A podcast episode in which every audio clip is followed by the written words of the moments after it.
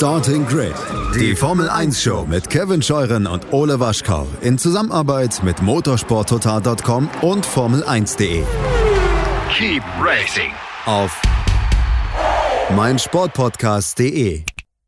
Einen schönen guten Tag und herzlich willkommen zu Starting Grid, dem Formel 1 Podcast auf meinsportpodcast.de. Mein Name ist Kevin Scheuren und heute habe ich mal wieder eine spannende Exkursion für euch, denn wir wollen in diesem Podcast ja auch Menschen, jungen Menschen, die Möglichkeit geben, ihre Projekte vorzustellen, ja, wenn sie was mit Motorsport zu tun haben. Und jetzt kommen wir zu einem Projekt oder ja, einer ja, wie soll man das nennen, einer, einer Rennserie, die ich äh, schon in meiner Zeit an der Universität in Bonn kennengelernt habe. Äh, nicht aktiv, aber als ich beim Uniradio gearbeitet habe, habe ich auch immer mal wieder darüber berichtet. Es geht um die Formula Student und um darüber zu sprechen, äh, was das überhaupt ist, wer da so mitmacht und was da alles so getan wird, habe ich mir Niklas Jelinski eingeladen. Er studiert Maschinenbau an der Helmut-Schmidt-Universität in Hamburg. Das ist äh, die Universität der Bundeswehr dort in Hamburg, ist 26 Jahre alt und Teamkapitän beim Team 1106 Racing. Hallo Niklas. Moin Kevin. Ja, ich freue mich sehr, dass du da bist, um äh, ja, mir nochmal die Formula Student ein bisschen näher zu bringen, aber natürlich auch unseren Hörerinnen und Hörern, äh, die damit vielleicht überhaupt nichts anfangen können. Ähm, erstmal, äh, wie geht's dir? Das ist immer so die wichtigste Frage aktuell. Also ich würde mal behaupten, so den Umständen entsprechend geht es mir eigentlich ziemlich gut. Ähm, gut, die Bedingungen, unter denen wir im Moment arbeiten und leben, sind ja im Moment für alle gleich, aber da würde ich sagen, doch ziemlich gut. Okay. Du äh, hast 2018 angefangen in, in Hamburg zu studieren. Ähm, du studierst äh, an der gleichen Universität wie Janice Peck, ähm, die ja schon mal bei uns zu Gast war, äh, als ich die Frauen im Motorsport vorgestellt habe. Grüße an dieser Stelle natürlich, aber äh, über die werden wir natürlich auch nachher nochmal sprechen. Ähm, wie hat es dich generell erstmal ähm, zu, zu deiner Person, wie hat es dich zum Maschinenbau verschlagen? Warum Maschinenbau? Ähm, also ich habe, bevor ich angefangen habe zu studieren, eine Lehre gemacht, Kfz-Mechatroniker und habe da erstmal gemerkt, so gut, technische Richtung interessiert mich und habe mich dann dementsprechend umgesehen. Also für mich war so im Verlauf der Ausbildung klar, ich will auf jeden Fall studieren, weil ich will so ein bisschen mehr sehen, ein bisschen mehr machen ähm, und bin dann letztendlich bei Maschinenbau gelandet. Ähm, Gerade so in Richtung Fahrzeugtechnik, eben auch durch die Ausbildung habe ich gemerkt, gut, da habe ich auf jeden Fall Bock drauf. Und dementsprechend habe ich das jetzt auch weiter verfolgt. War für dich auch immer klar, dass das dann bei der Bundeswehr sein wird? Ich meine, ist ja auch ein besonderer Weg dann, den man geht. Ja, ja, genau. Ähm, war nicht unbedingt klar. Also studieren war schon mal fest. Mhm. Äh, aber aufgrund dessen, dass ich meine Ausbildung auch bei der Bundeswehr, zwar zivil, aber auch bei der Bundeswehr gemacht habe, hatte ich halt schon Kontakt dazu, habe so ein bisschen ja mit Soldaten gearbeitet und habe dann auch gemerkt, gut, in die Richtung finde ich auch interessant, äh, will ich mal sehen. Habe mich beworben und wurde auch genommen und jetzt bin ich hier. Wie funktioniert denn ein Maschinenbaustudium im Distanzlernen? Das würde ich gerne mal wissen. Also ich muss sagen, ähm, was gerade Homeoffice oder eben ja, Distance Learning angeht, ist bei uns die Uni sehr gut aufgestellt. Äh, klar, man sitzt den ganzen Tag vom Rechner. Das ist was, woran man sich gewö äh, gewöhnen sollte. Aber grundsätzlich ist das bei uns an der Uni schon sehr gut organisiert. Ähm, Gibt es Anteile äh, an Vorlesungen, die live ähm, passieren gibt teilweise auch Professoren, die das Ganze eben aufnehmen und als Videos zur Verfügung stellen. Also da merkt man doch auch schon einige Vorteile, die es hat, wenn man das Ganze als Video hat, um eben ein bisschen hin und her skippen zu können. Also ich denke, es ist meiner Meinung nach gewöhnungsbedürftig, den ganzen Tag am Rechner zu verbringen. Aber es hat auch ein paar Vorteile. Wie hat es dich zur Formula Student ähm, getrieben, beziehungsweise zum 1106 Racing Team? Ja, ähm, also ich wusste schon, bevor ich hier an die Uni gekommen bin, dass es sowas in die Richtung gab. Irgendwas mit Menschen, die Autos bauen. Fand ich grundsätzlich schon mal interessant. Ähm, das Ganze habe ich in Köln bei meinem Einstellungstest äh, gesehen. Da stand so ein Fahrzeug ähm, ausgestellt mit so einem kleinen Schildchen, so was, was das überhaupt ist. fand ich schon ganz interessant. Und als ich gesehen habe, dass das Ganze an der Uni gemacht wird und ich mir dachte, gut, da lande ich vielleicht auch irgendwann mal, äh, hatte ich schon so ein bisschen im Hinterkopf, okay, sobald ich hier bin, muss ich rausfinden, wer, wer das hier macht. Hab dann auch Leute gefunden und bin dann da so ein bisschen ins Team reingekommen und habe mich dann immer mehr engagiert. Ja, und jetzt bin ich Team-Captain. Darüber sprechen wir gleich noch, auch wie euer Team aufgebaut ist, wer da so mitarbeitet. Vielleicht aber nochmal einen Schritt zurück generell. Was ist die Formula Student ganz genau? Ähm, genau, das ist immer so die, die erste und auch eine sehr gute Frage. Äh, meint es ja ganz am Anfang auch, ja, ist es jetzt ein Projekt, ist es eine Rennserie? Ja. Ähm, grundsätzlich ist die Formula Student ein Konstruktionswettbewerb oder auf Englisch wird oft der Begriff Engineering Design Competition verwendet. Also in erster Linie geht es darum, dass äh, vor allem angehende Ingenieure lernen, so das Handwerkszeug, was während des Studiums vermittelt wird, ähm, dass einfach so ein bisschen die Anwendung davon gelernt wird und auch die Möglichkeit geboten wird, da Erfahrungen zu sammeln. Ähm, so abseits von, ich schreibe irgendwas auf Papier, sondern auch mal sehen, ob das, was man sich da gedacht hat, wirklich funktioniert. Ähm, aber es ist halt nicht nur äh, die Ingenieurarbeit, sondern grundsätzlich so Arbeiten als Team, äh, wie manage ich ein Projekt und eben sehr viele Facetten auch in die Richtung, dass man eben auch Finanzmittel organisieren muss. Ähm, und das Ganze ist so, ja, die Formula Student, die darin resultiert, dass man dadurch ein Fahrzeug baut und mit dem Fahrzeug an Events teilnimmt, wo eben aus aller Welt Teams äh, von anderen Universitäten zusammenkommen und dass man gegen die antritt. Das ist letztendlich so die Motivation. Seit 2006 gibt es äh, die Formula Student hier in Deutschland, wird unter der Schirmerschaft des Vereins Deutscher Ingenieure nach Regeln ähnlich derer der Formula SAE, Society of Automotive Engineers äh, in Amerika, dort wo es ins Leben gerufen wurde, 1981 äh, ausgetragen. Äh, eine Frage, die ich mich gestellt habe, ist, ähm, ihr tut ja, also korrigiere mich, wenn es falsch ist, ihr tut ja quasi so, als ob eine Produktionsfirma euch engagiert hat, einen Prototypen herzustellen. Wie, wie, muss ich mir das vorstellen? Also wie ist da so der, der Prozess, der seitens der Organisatoren vorgegeben wird für euch? Ähm, also vom Prozess sind wir tatsächlich sehr frei, Aha, okay. ähm, wie das Ganze angegangen wird. Äh, aber gerade auf dem Event äh, wird das Ganze eben in dem Kontext gesehen, dass man wirklich Prototypen baut und die äh, in manchen Disziplinen auch vermarkten muss. Also es ist auch Teil des Events, also dass man nicht nur das Fahrzeug fährt, sondern auch das Fahrzeug an sich präsentiert und die Arbeitsschritte und Gedankengänge, äh, die eben dahinter stecken. Das sind alles Aspekte, die auf so einem Event auch bewertet werden. Ähm, dementsprechend muss man in manchen Disziplinen eben wirklich so denken wie ein kleines Unternehmen. Äh, grundsätzlich ist einem die Arbeitsweise aber freigestellt.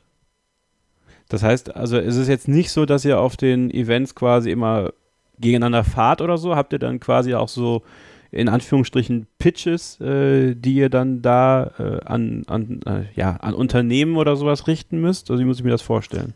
Ähm, genau, das ist ein Teil des Events, das nennt sich Businessplan. Mhm. Ähm, da stellt man eben innerhalb von zehn Minuten einen Businessplan vor, kann man sich vorstellen, ähnlich wie Höhlers Löwen. Man steht vorne, stellt seine Geschäftsidee dar, eben im Kontext des Fahrzeugs, was man gebaut hat, und versucht eben den äh, Judges, also eben diejenigen, die letztendlich die Performance bewerten, ähm, stellt man denen das im Hinblick äh, auf potenzielle Investoren einfach vor. Und je nachdem, wie überzeugend man das als Investitionsmöglichkeit vorgetragen hat, wird man entsprechend bewertet. Das ist aber jetzt nicht dann wirklich so, dass Investoren einsteigen, sondern das ist dann quasi, ähm, man, man tut so, als ob und ihr, ihr, bekommt quasi die Bewertung für euren Pitch oder ist es dann wirklich so, dass dann jemand äh, sagt, okay, und der, der das am besten gemacht hat, der bekommt dann den und den Bonus auf irgendwas? Also grund, grundsätzlich ist das ein kleines Rollenspiel. Ah, okay. Mhm. Ähm, aber gut, wenn es Technologien gibt oder Ideen gibt, die, ähm, die wirklich eine konkrete Geschäftsidee sein können. Habe ich auch gehört, dass daraus tatsächlich Unternehmen draus gewachsen sind, aber es ist dann eher die Ausnahme als die Regel wenn man hier mal schaut auf der, auf der Homepage der Formula Student, formulastudent.de, kann man sehen, welche, welche Unternehmen sich da engagieren, auch als Sponsoren. Äh, klar, lukrat, äh, namhafte Unternehmen wie Bosch, Magna, Mahle, äh, Scheffler, Siemens, äh, ZE, die BMW Group. Merkt ihr davon irgendwas? Ähm, also die Unternehmen, die du eben aufgezählt hast, sind äh, auch nicht nur im Kontext der Formula Student Germany äh, da involviert, sondern auch in den Teams. Okay. Also die Teams finanzieren sich eben durch Sponsoren, ähnlich wie so ziemlich jede andere Rennserie. Ähm, und da gibt es dann auch Kooperationen oder Partnerschaften mit großen Unternehmen, die dann wirklich mit den Teams sehr intensiv ko äh, kooperieren, da die Unternehmen natürlich in diesen Teams auch eine Möglichkeit sehen, ihre zukünftigen Arbeitnehmer ja, fortzubilden äh, oder zu fördern. Und denen dann entsprechend auch eine Perspektive zu sehen, einen Arbeitgeber zu finden, mit dem man schon während des Studiums Kontakt hatte, mit denen kooperiert hat und ähm, ja, dementsprechend auch gewisses, ja, gewisse Erfahrungen mitbringt. Also ist die Formula Student quasi schon so eine kleine Jobbörse für, für diese Unternehmen, die, die schon mal gucken können, ah, da ist jemand, der ist richtig gut. Also wenn jetzt, wir kommen da gleich zu, du warst fürs Fahrwerk zuständig, wenn jetzt jemand sagt, oh, der Jelinski, der jetzt richtig drauf, äh, dann setzen wir mal einen Headhunter drauf an und dann äh, kommen wir den hier zu uns in, ins Unternehmen. Also so ganz platt gesagt. Ist das so? Ähm, also gut, für unsere Uni kann ich schwer sprechen. Wir sind ja für die nächsten paar Jahre schon vergeben. Ja, nun. Aber grundsätzlich, grundsätzlich, wenn äh, Teams an zivilen Universitäten äh, solche Kooperationen eingehen, ist das wirklich so ja quasi eine, eine Arbeitgeberbörse, würde ich jetzt mal behaupten. Also es ist halt wirklich eine gute Möglichkeit, so Kontakte aufzubauen, so ein bisschen abzutasten, ist das Unternehmen was für mich oder das Unternehmen kann halt sehen, okay, sind, sind die Leute was für mich, äh, kann man die dann vielleicht nach dem Studium direkt übernehmen. Habt ihr, also wird bei den Events dann auch immer gefahren oder gibt es auch dezidierte Events, wo es wirklich nur um die Technik geht? Äh, und wie funktioniert so ein, so ein Abnahmeverfahren? Höchstwahrscheinlich wird es da ja auch relativ strenge Vorgaben geben, äh, die ihr einhalten müsst rund um die Technik eures Autos. Ja, genau. Also es ist, jedes Event ist eben in so ähm, kleine Disziplinen gestaffelt. Äh, einmal in statische und einmal dynamische. Dynamisch ist halt alles, was gefahren wird. Äh, und statisch ist dann, ähm, dass man eben den Designprozess oder den Gedankengang hinter Entwick äh, der Entwicklung des Fahrzeugs vorstellt, eben diesen Businessplan, über den wir eben schon geredet haben. Ähm, und was die Sicherheit angeht, ähm, gibt es auch Inspektionen, die durchlaufen werden müssen, bevor das Fahrzeug überhaupt fahren darf. Mhm. Ähm, sodass halt eben gewisse Sicherheitsstandards überprüft wurden, damit ähm, die Fahrzeuge eben auch für die, die es fahren, sicher genug sind. Ähm, das ist auch so der Hauptbestandteil des Regelwerks, sind in der Regel äh, Sicherheitsaspekte, eben Überrollbügel, gewisse Strukturen, die vorhanden sein müssen, um die Fahrer zu schützen ähm, oder andere ja, Sicherheitsvorkehrungen. Das sind alles Dinge, die dann wirklich vorher, wie kann man sich vorstellen, wie beim TÜV. Man stellt sein äh, Fahrzeug davor das wird einmal durchleuchtet von ein paar Leuten. Und erst wenn wirklich alles regelkonform ist, äh, darf man da auch wirklich auf dem Event fahren. Dann ist aber natürlich noch eine Frage, was kann man gewinnen außer Ruhm und Ehre? Ähm, gewinnen kann man tatsächlich in der Regel Ruhm und Ehre und eben Aufmerksamkeit für das Team. Okay. Ähm, das heißt, wenn man sich da auf den Events gut anstellt, hat man eben einen entsprechenden Ruf so das Gewinnerteam des Jahres. Und ähm, gerade in Deutschland, die Formula Student Germany ist ein sehr großes Event, wo eben auch viele große Firmen sich selbst präsentieren, aber natürlich auch so ein bisschen sehen, okay, wer, wer stellt sich da gut an, äh, dass man dementsprechend seine, ne, seinen Standpunkt verbessert, um äh, auch wieder neue Sponsoren zu finden oder vielleicht auch ein bisschen bessere Sponsoren. Ähm, ja, und Ruhm und Ehre ist auf jeden Fall schon mal eine gute Motivation, zumindest für mich. Ja, ist ja nicht verkehrt, ne? Also man muss ja nicht immer irgendwie ein fettes Preisgeld gewinnen oder so, sondern äh, wenn, wenn das auch etwas ist, was dich antreibt oder was jemanden antreibt, dann ist das doch genauso gut. Äh, wir machen jetzt mal eine kurze Pause und dann möchte ich mehr über mhm. euer Team erfahren. Äh, das 1106 Racing Team äh, der Helmut Schmidt Universität in Hamburg. Niklas Jelinski ist bei mir zu Gast heute, Team-Captain dieses Teams und auch erster Vorstand. Ja, sprechen wir auch nochmal drüber. Äh, also bleibt dran hier bei unserer Exkursion zu Formula Student bei Starting Grid, dem Formel 1 Podcast auf meinsportpodcast.de. Willkommen zurück bei Starting Grid, dem Formel 1 Podcast auf meinsportpodcast.de. Heute eine Exkursion zum Thema Formula Student. Ingenieur, Nachwuchs misst sich. Es geht um Ruhm und Ehre, aber es geht auch um technische Entwicklung. Niklas Jelinski ist bei mir zu Gast. Er ist Team-Captain und erster Vorstand des 1106 Racing Teams der Helmut Schmidt Universität, die Universität der Bundeswehr in Hamburg. Er studiert dort Maschinenbau, ist 26 Jahre alt. Ja, und äh, ist seit 2018 beim 1106 Racing Team dabei, aber das Team gibt schon etwas länger, ne? Ja, äh, wie der Name impliziert, 1106 ist auch gleichzeitig das Gründungsdatum, also der 6. November, äh, Quatsch, nicht 6. November, sondern der November 2006 ist der Gründungsmonat des Teams. Das heißt, das Team existiert jetzt schon seit über 14 Jahren, ähm, hat auch bis 2012 in etwa sehr aktiv und auch sehr erfolgreich an der Formula Student teilgenommen. Ähm, die Jahre danach ist das Team so ein bisschen auseinandergefallen, äh, weil einfach nicht genug Menschen oder eben nicht die richtigen Menschen da waren, die das vorantreiben.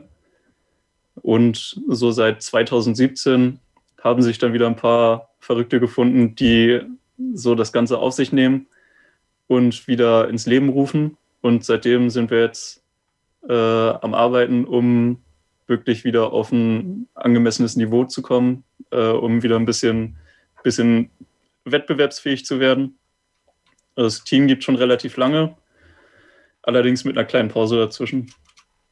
Ja, das stelle ich mir auch schwer vor, ne? dass man da immer ähm, den Nachwuchs so dabei hat, weil man muss ja sagen, ähm, ihr, ihr, macht das alle ehrenamtlich, ja, das ist alles äh, Arbeit äh, am äh, studienbegleitend ist es ja im Grunde genommen.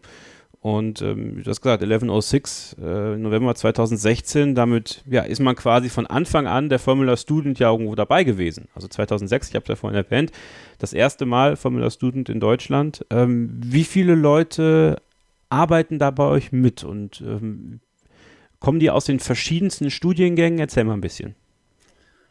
Ähm, also im Moment sind wir so 15 bis 20 Leute, die aktiv mitarbeiten. Ähm, und wir sind tatsächlich jetzt sehr bunt gemischt. Das war ein paar Jahre zuvor noch ein bisschen anders. Da hatte unser Team so den Ruf, dass es hauptsächlich für Ingenieure ist, ähm, dass man da als äh, Student, der Politik studiert, äh, gar keine Möglichkeit hat mitzumachen. Ähm, wir haben uns jetzt bemüht, die letzten Jahre diesen Ruf so ein bisschen aus der Welt zu fegen und haben jetzt tatsächlich ein sehr, sehr bunt gemischtes Team. Ähm, da haben wir so aus jedem Studiengang, den es hier bei uns an der Uni gibt, ein bisschen was dabei. So von Geschichtsstudenten, Politikstudenten, aber auch Wirtschaftsingenieure, Elektrotechniker ähm, ist so alles ein bisschen mit dabei. Ähm, weil es halt eben nicht nur Ingenieurstätigkeit ist, sondern eben auch ähm, ja, gerade in die Richtung Marketing, Social Media muss man präsent sein. Mhm. Gibt es, ja, es ist ein sehr vielfältiges Aufgabenfeld. Ist das nicht auch so ein bisschen das, was es ausmacht? Also eben, dass man diesen bunten Mix hat. Also ich habe das damals, als ich das Uniradio in Bonn, äh, heute heißt es Bonn FM, damals hieß es Radio 96.8 Bonn, ähm, ja, da, da habe ich mitgearbeitet, da bin ich irgendwann Chefredakteur geworden, aber man hat immer aus verschiedenen ähm, verschiedenen Studiengängen die Leute gehabt, die dann da gearbeitet haben, die Bock darauf hatten. Das ist jetzt nochmal was anderes, weil es wirklich Medienarbeit ist. Aber jetzt bei euch, ähm, dass dieser, dieser Mix der äh, Studierenden, die da bei euch mitmachen wollen, ähm, dass das eigentlich so das Salz in der Suppe so ein bisschen ist, als wenn man jetzt nur als äh, Ingenieursstudierende quasi unter sich wäre? Grundsätzlich, also in so einem Team ist es schon ein sehr großer Aspekt, dass man einfach so viele verschiedene Menschen trifft, die natürlich auch unterschiedliche Dinge studieren, aber auch einfach unterschiedliche Menschen sind.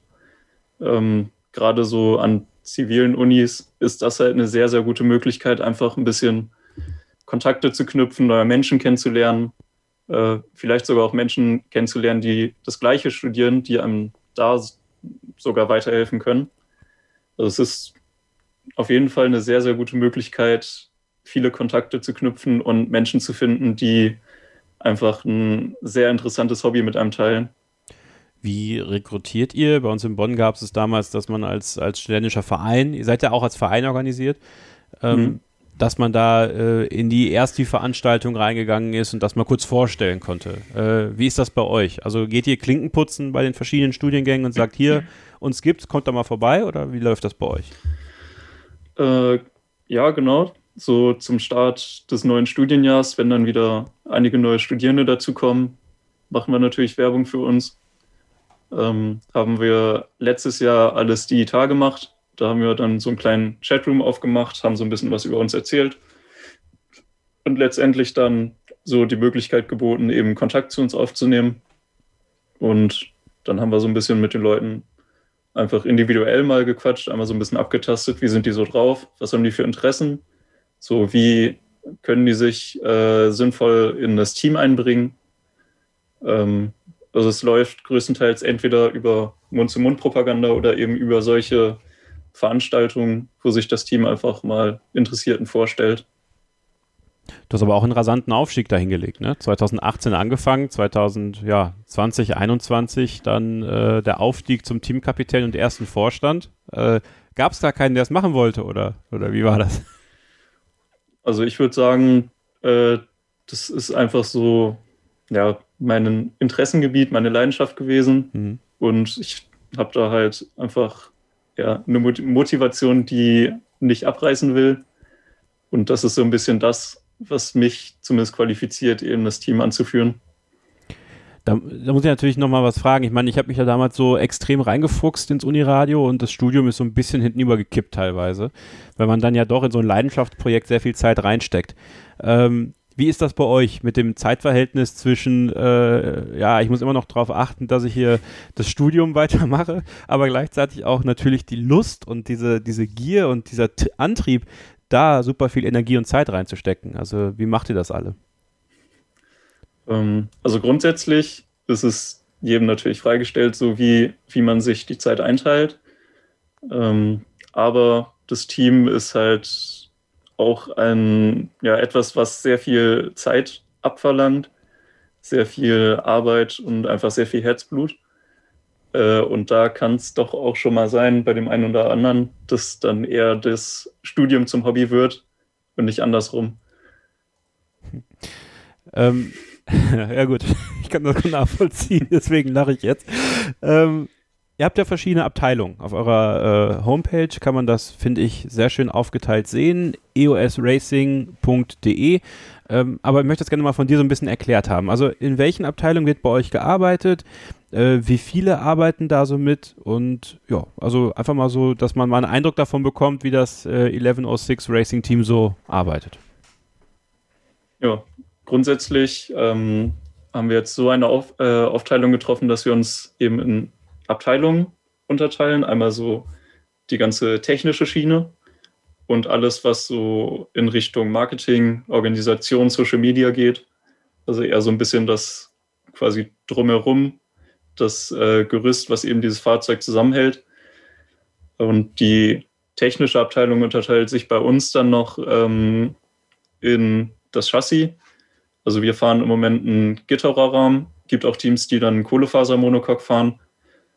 Äh, dann das Fahrwerk, eben meine Baustelle, ähm, die Elektrik, also alle elektrischen Komponenten, der Kabelbaum, Steuergeräte, äh, das fällt alles so darunter.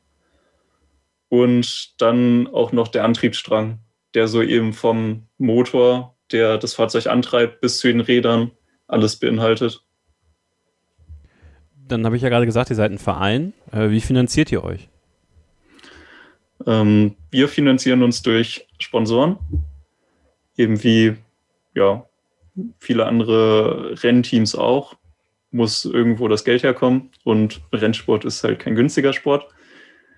Äh, dementsprechend sind wir darauf angewiesen, dass wir uns darum kümmern, Sponsoren zu finden, die uns ähm, entweder Geld zur Verfügung stellen, äh, Bauteile, Materialien wie eben Stahl, Aluminium oder andere ähm, Dinge oder auch Dienstleistungen, äh, Know-how, Software. So, das sind alles Dinge, die müssen wir von irgendwo bekommen und das läuft halt in der Regel nur über Sponsoren. Wie schwierig ist es, äh, Sponsoren zu finden für euch? Ähm, also grundsätzlich ist die Formula Student ein sehr interessantes Thema für viele Unternehmen. Also da ist es in der Regel nicht schwer, eine Firma für einen zu begeistern. Natürlich müssen die eben die Mittel übrig haben, um einen unterstützen zu können. Ähm, aber gerade so zur Corona-Zeit denkt man doch schon, dass viele Unternehmen erstmal so mit sich selbst beschäftigt sind. Ähm, da ist die Situation im Moment nicht so einfach, aber grundsätzlich ist das Interesse an der Formula Student schon relativ groß, meiner Einschätzung nach. Also auch Großunternehmen äh, sponsoren viele andere Teams. Ähm, wir haben bisher noch keinen großen Sponsor gefunden, der uns wirklich in einer engeren Kooperation unterstützt. Ähm, da waren wir bisher auf viele kleine Sponsoren angewiesen. Aber grundsätzlich ist die Sponsorensuche nicht einfach, aber einfacher als wahrscheinlich viele andere Sportarten. Aber gerade jetzt zur Corona-Zeit wird es einem doch nicht sehr einfach gemacht. Ja, vielleicht kann dieser Podcast ja helfen, äh, den einen oder anderen, wenn man sagt, okay, komm, ein bisschen Werbebudget haben wir noch oder ein bisschen, äh, bisschen Möglichkeiten, junge Leute zu unterstützen, haben wir, äh, die sich mit dem Motorsport beschäftigen, mit der Ingenieurskunst beschäftigen. Also äh, werden euch dann nachher noch, aber sowieso in den Show Notes verlinkt, die Möglichkeiten, äh, Niklas zu erreichen, aber auch das Team zu erreichen. Aber wir werden das gleich natürlich noch erzählen. Äh, Thema Fahrer. Äh, wer darf eigentlich in der Formula Student fahren? Bei euch ist es jetzt tatsächlich äh, Shanice Peck, ja, die äh, bei uns im Podcast zu Gast war.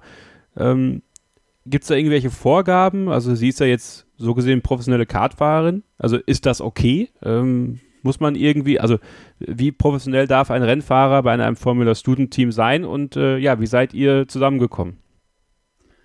Also grundsätzlich ähm, darf jeder fahren, der Teammitglied ist.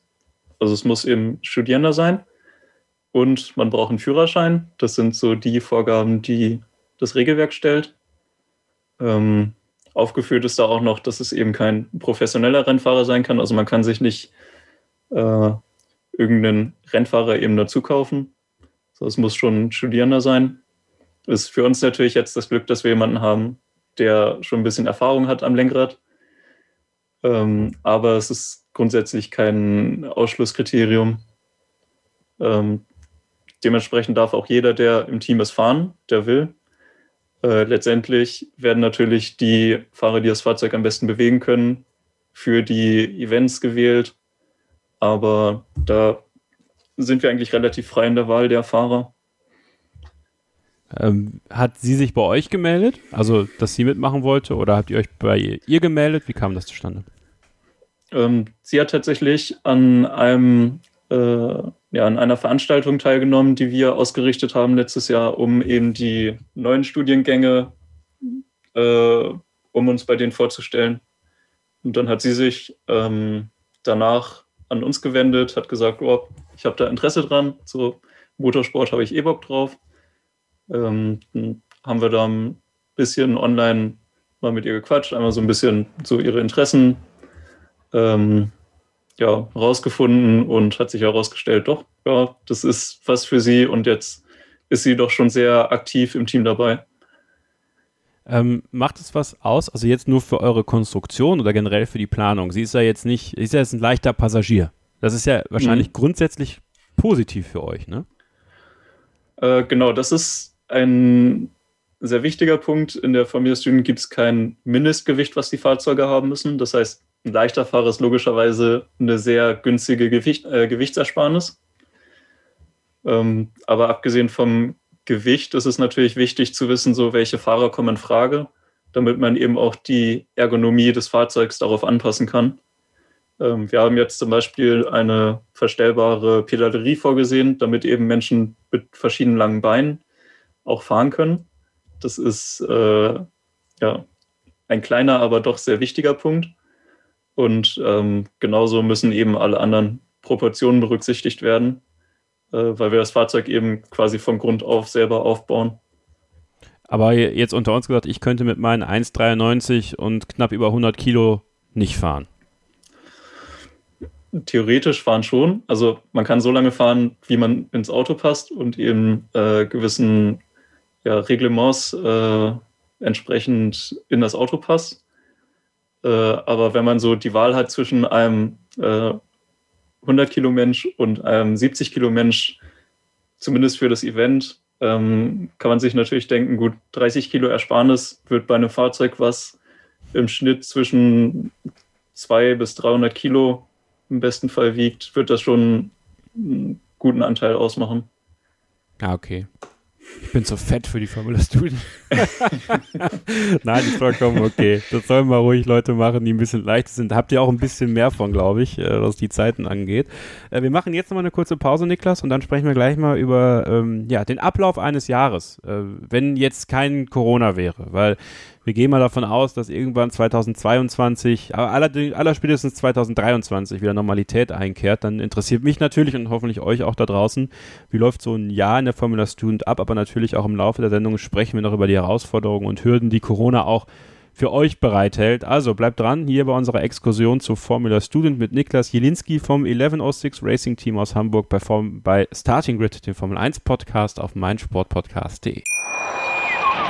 Wie viele Kaffees waren es heute schon? Kaffee spielt im Leben vieler eine sehr große Rolle. Und das nicht nur zu Hause oder im Café, sondern auch am Arbeitsplatz. Dafür gibt es Lavazza Professional. Kaffee am Arbeitsplatz, der genauso lecker schmeckt wie in eurem Lieblingscafé. Die perfekte Kaffeelösung für jede Art von Unternehmen. Klein, mittel, groß. Ihr habt auf jeden Fall einen Kaffee, der schmeckt. Die richtige Motivation für eure Arbeitstage. Alle Infos zu Lavazza Professional findet ihr auf lavazzapro.de mit allen Kaffeelösungen für euer Büro. Ihr seid immer noch genau richtig bei Starting Grid, dem Formel 1 Podcast auf meinsportpodcast.de mit einer Exkursion zum Thema Formula Student. Wir nutzen die Formel 1 freie Zeit, um euch ein bisschen was Neues vorzustellen, vielleicht dem einen oder anderen das Ganze mal näher zu bringen, wenn sie oder er schon mal davon gehört hat. Dafür habe ich mir Niklas Jelinski eingeladen, Teamcaptain und erster Vorstand des 1106 Racing Teams der Helmut Schmidt Universität der Bundeswehr in Hamburg. Und ähm, wir möchten euch jetzt mal so ein bisschen den Ablauf eines Jahres vorstellen. Also äh, gehen wir davon aus, Corona liegt hinter uns, alles ist wieder relativ normal, wir können wieder unter Menschen gehen, wir können wieder gemeinsam in Teams arbeiten und nicht in Microsoft-Teams, sondern in physischen Präsenzteams und können äh, bei der Formula Student mitmischen, Niklas. Ähm, wie läuft so ein Jahr ab? Von wann bis wann läuft die Saison? Spricht man von einer Saison? Ähm, nehmen wir uns mal da mal ein bisschen mit. Also Saison ist schon mal der richtige Begriff. Äh, man fängt in der Regel an Ende September, Anfang Oktober. Da ist so der Sommer, wo die Events stattfinden, gelaufen.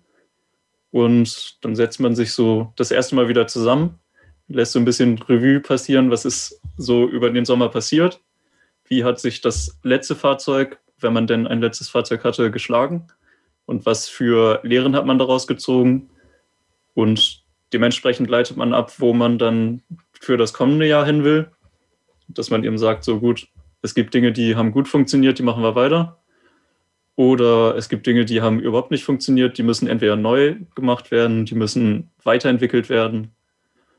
Ähm, das Ganze ja, diskutiert man erstmal so ein bisschen aus, damit man so ein bisschen den Fahrplan auslegt für das kommende Jahr, für die kommende Saison.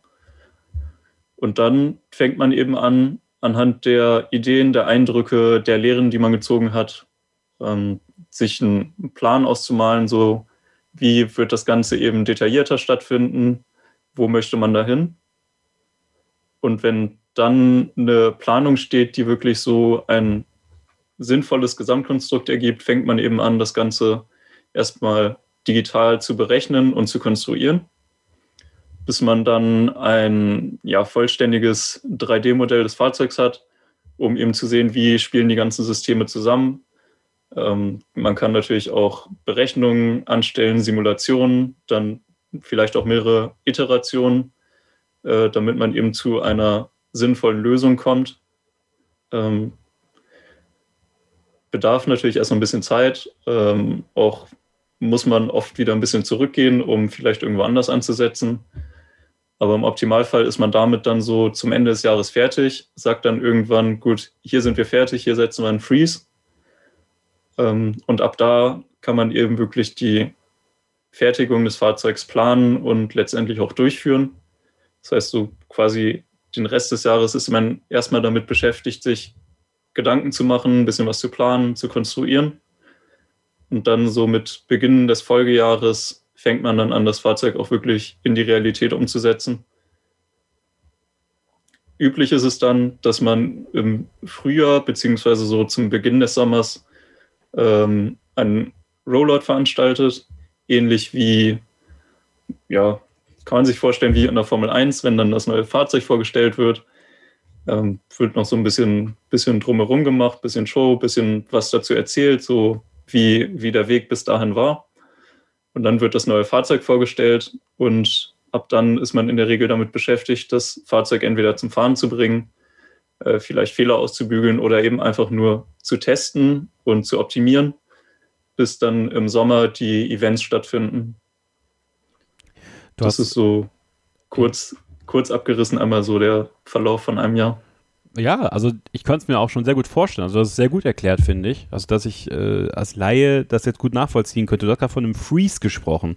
Ist der nur für euch quasi oder müsste sowas dann auch den Organisatoren melden? Gibt es da, gibt es da irgendwelche Deadlines, die ihr einhalten müsst, Jahr für Jahr aufs Neue? Also Deadlines, die im Kontext der Events stehen, äh, gibt es. Äh, das sind in der Regel dann zum Beispiel Dokumente, die hochgeladen werden müssen, um bestimmte Dinge nachzuweisen, so äh, Festigkeiten.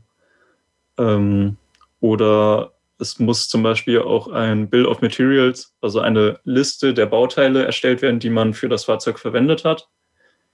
Äh, das muss je nachdem, welches System das betrifft, mehr oder weniger detailliert sein, teilweise auch äh, mit Kosten behaftet sein.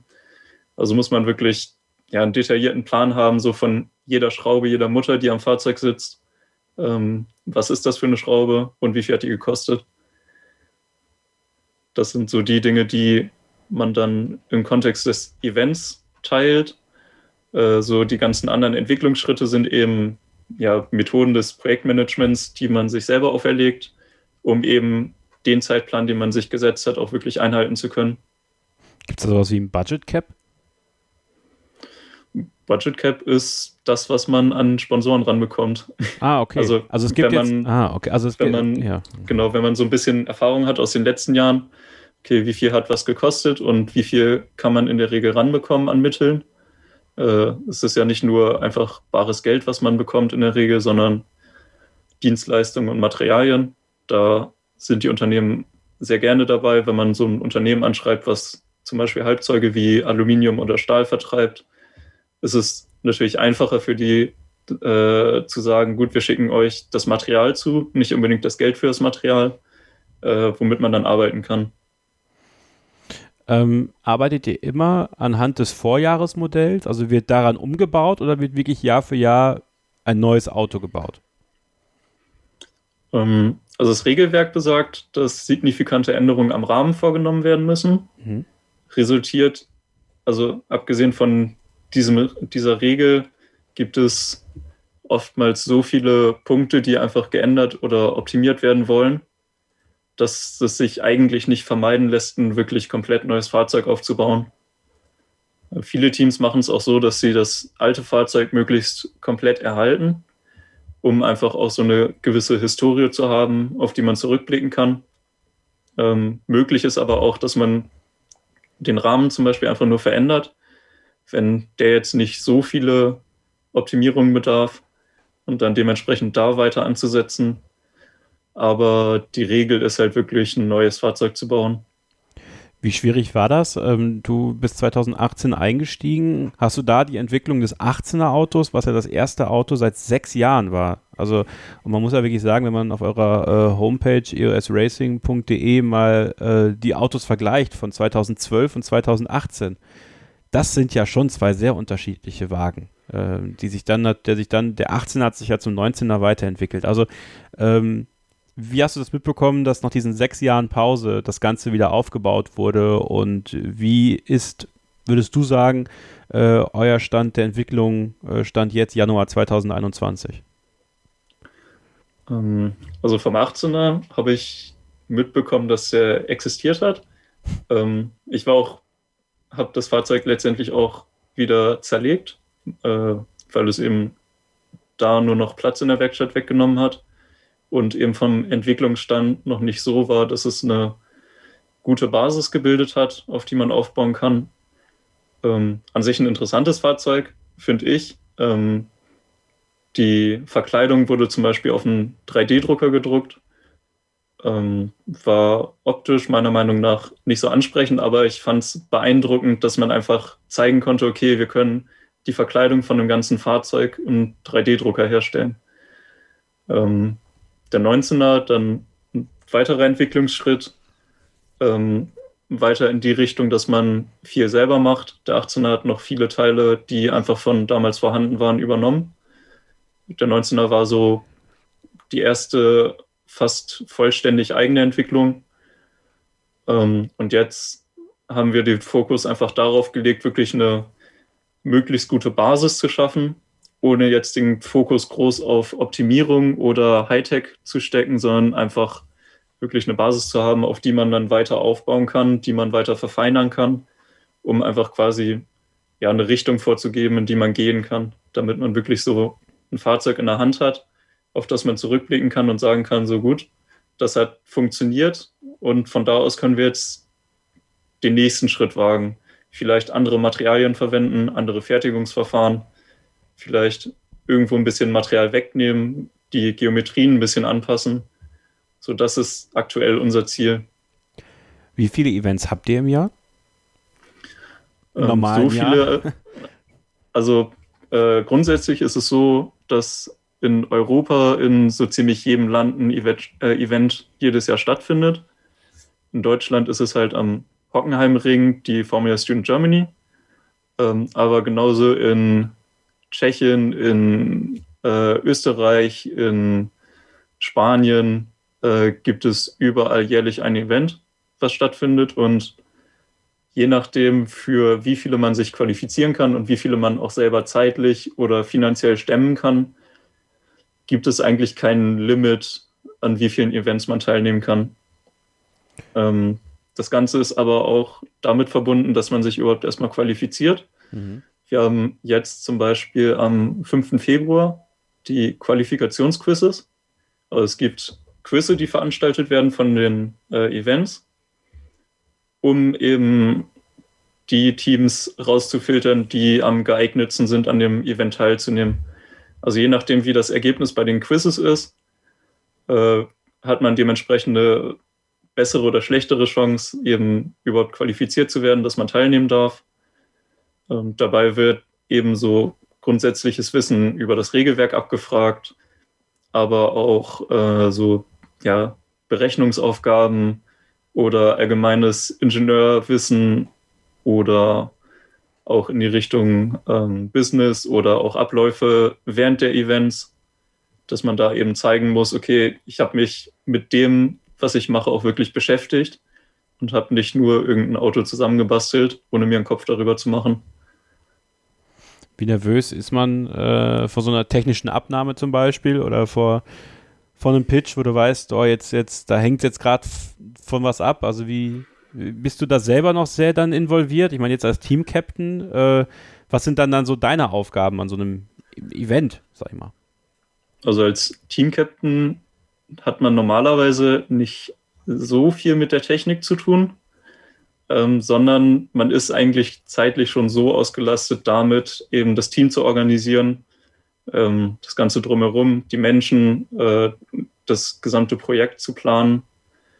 Ähm, ja, das ist eigentlich ja wie ein Abteilungsleiter, ein Geschäftsführer, ist man dann eher dafür zuständig, dass jeder weiß, was er zu tun hat, wann er es zu tun hat ähm, und ist letztendlich dafür verantwortlich, dass man entweder erfolgreich ist oder nicht. Du delegierst nur noch, ja.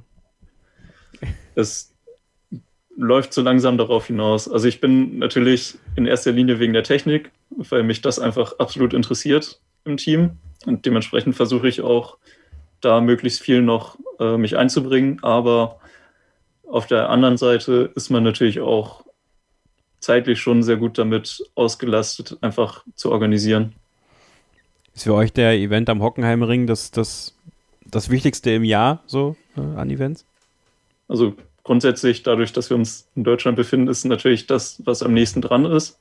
Aber es ist natürlich auch das Größte, also auch das Prestige, äh, prestigeträchtigste.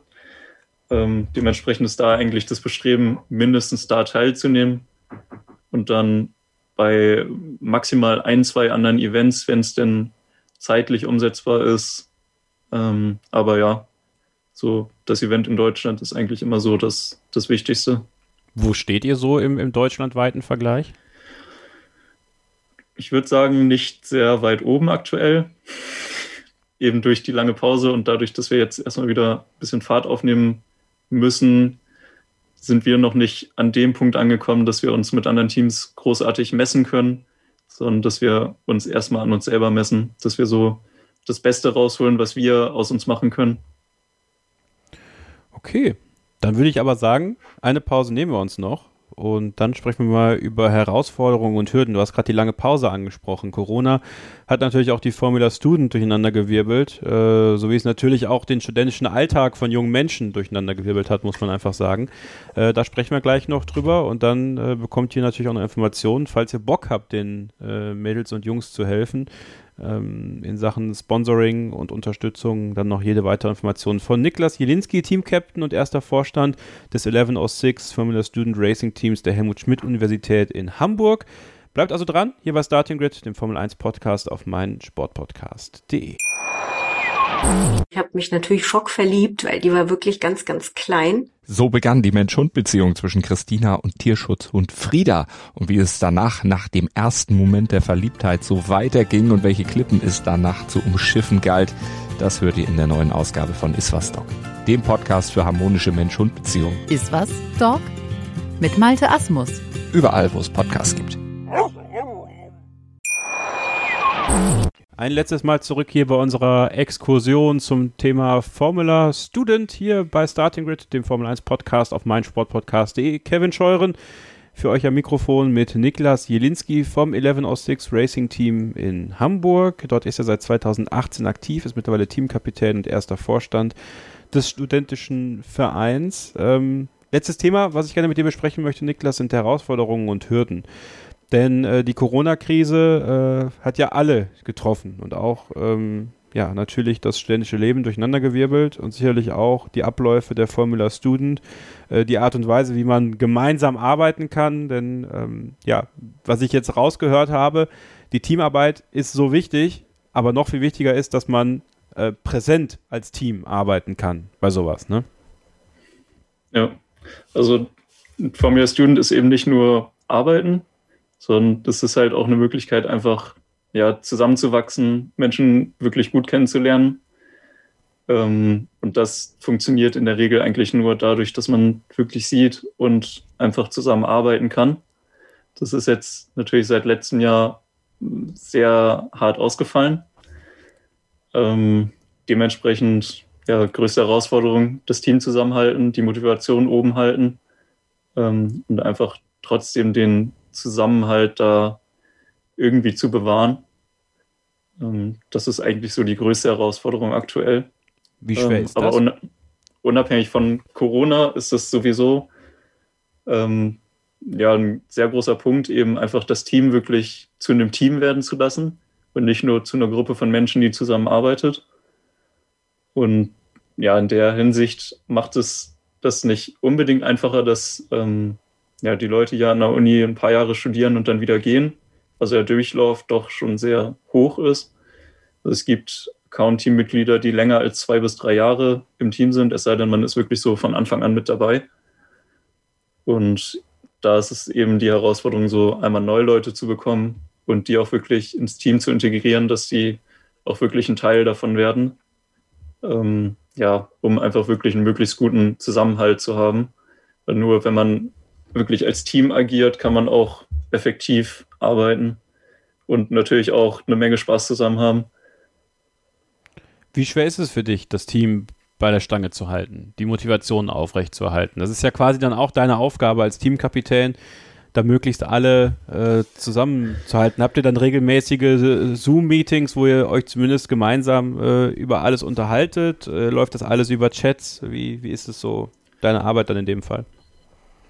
Genau, also wir nutzen einmal eine gemeinsame Plattform zum Kommunizieren. Da haben wir jetzt so Slack für uns entdeckt, mhm. wo man einfach so ein bisschen Informationen miteinander austauschen kann, chatten kann.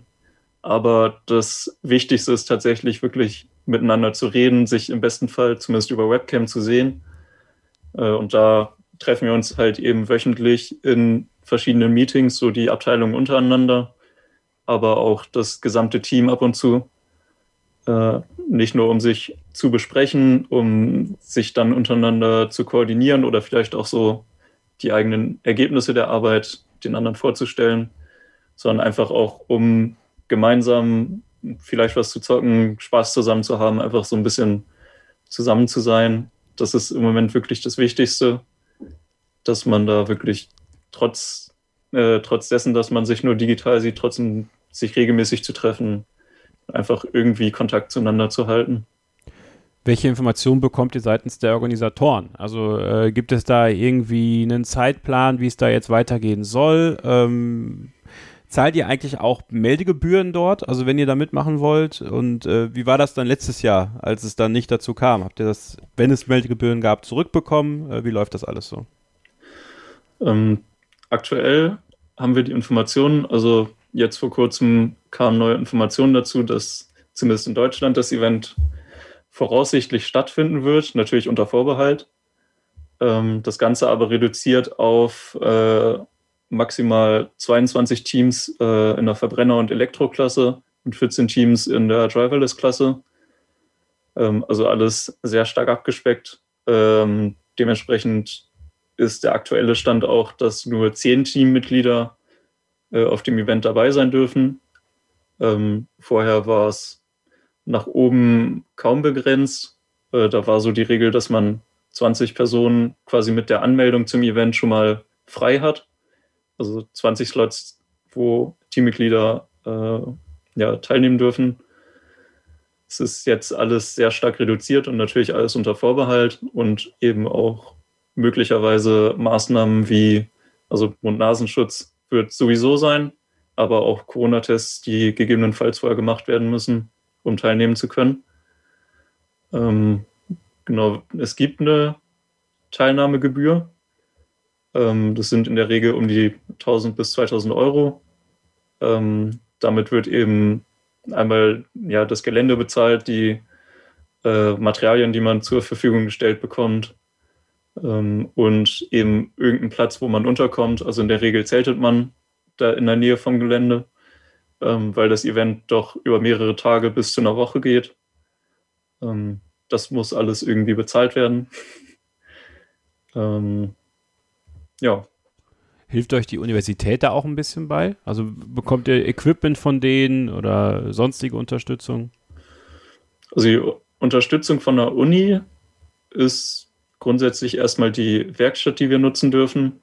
Ähm, andere Räumlichkeiten, ähm, aber auch die Werkstatt, die uns da unterstützt. Also wir haben hier auf dem Unigelände eine zentrale Werkstatt, die uns, beziehungsweise die ausgestattet ist mit Dreh- und Fräsmaschinen, mit Schweißern und diversen anderen Fertigungsmöglichkeiten. Ähm, mit denen kooperieren wir sehr intensiv, um eben die ganzen Bauteile für das Fahrzeug fertigen zu können. Ähm, da haben wir Zugang zu. Ähm, und äh, auch einige Professoren und ja, andere Personen, die hier an der Uni tätig sind, die das Team unterstützen, eben auch durch Know-how durch andere Mittel, soweit es eben möglich ist. Also da bekommen wir schon einige Unterstützung. Und dann natürlich nochmal das Thema Sponsoren, um, um das auch nochmal rund zu machen. Ähm, die Corona-Krise wird ja jetzt sicherlich nicht dafür gesorgt haben, dass äh, Sponsoren sagen, hier, nehmt mein Geld, ich habe genug davon. Ähm, sind euch jetzt auch Sponsoren abgesprungen aufgrund von Corona oder ist das zumindest äh, halbwegs stabil geblieben? also nicht direkt abgesprungen, aber die Kommunikation ist eben mehr oder weniger zum Erliegen gekommen, weil die Unternehmen eben erstmal mit sich selbst beschäftigt sind. Ja, klar. Und eben, ja, Aussichten sind halt seit letztem Jahr sehr, sehr ungewiss. Also man kann halt kaum sagen, was so die nächsten Monate noch kommen wird. Da macht es halt oder wird es einem nicht gerade einfach gemacht, äh, eben längerfristig zu planen.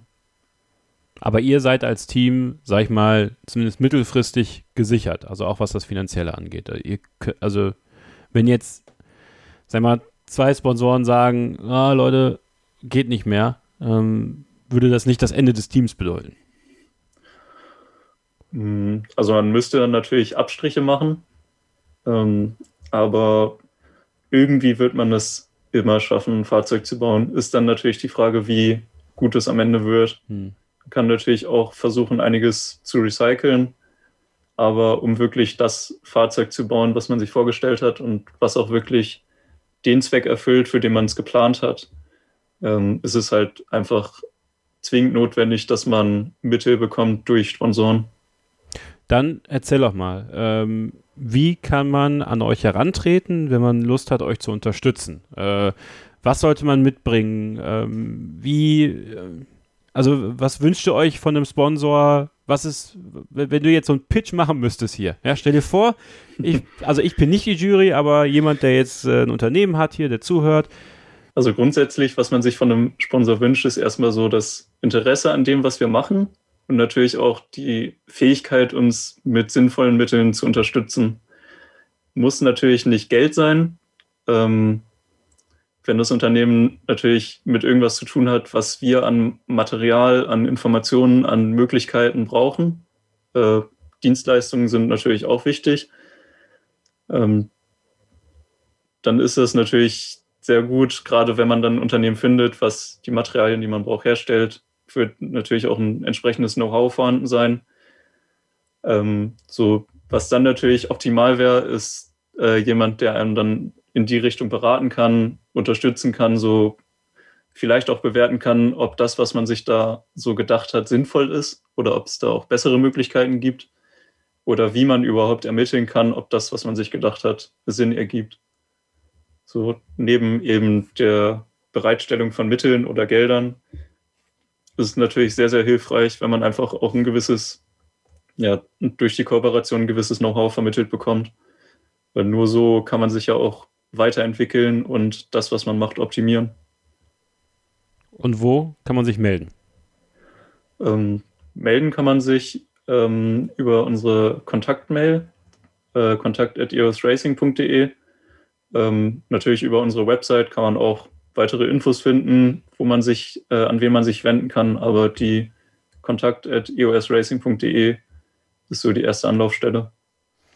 Ja, dann hoffe ich, dass dieser Podcast äh, vielleicht den einen oder anderen äh, begeistert, da mitzuhelfen. Wir werden natürlich auch euer Team das ganze Jahr über verfolgen, werden immer mal wieder mit dir hier sprechen und äh, ja, mal den neuesten Stand abfragen. Wie läuft es bei der Formula Student? Wie läuft es mit der Saison? Wie läuft es im Team? Äh, wie läuft es mit Corona? ja, einfach mal, äh, ja, um euch hier mit ins Boot zu holen. Niklas Jelinski war heute bei mir zu Gast. Er ist Teamcaptain und erster Vorstand des 1106 Racing Teams, das Formula Student Team der Helmut Schmidt Universität der Bundeswehr in Hamburg. Niklas, vielen Dank, bleib gesund und wir hören uns bald wieder. Ja, danke, dass ich hier sein durfte. Sehr, sehr gerne. Das war die Starting Grid Exkursion zum Thema Formula Student. Ich hoffe, es hat euch gefallen. Wenn ja, dann äh, sagt es uns gerne und zwar in unseren diversen Gruppen, Facebook, Telegram, äh, dann natürlich äh, gerne mit einer Rezension bei iTunes. Da würden wir uns sehr darüber freuen, wenn ihr uns eine Rezension da lassen würdet. Dauert nicht lange, tut nicht weh. So zwei, drei Minuten, ähm, ein paar nette Sätze, Lobkritik, Fragen, Anregungen auch immer gerne per E-Mail. Freuen wir uns sehr drüber. Und dann hören wir uns schon bald äh, hier wieder, entweder mit einer regulären Ausgabe oder mit noch einer Exkursion.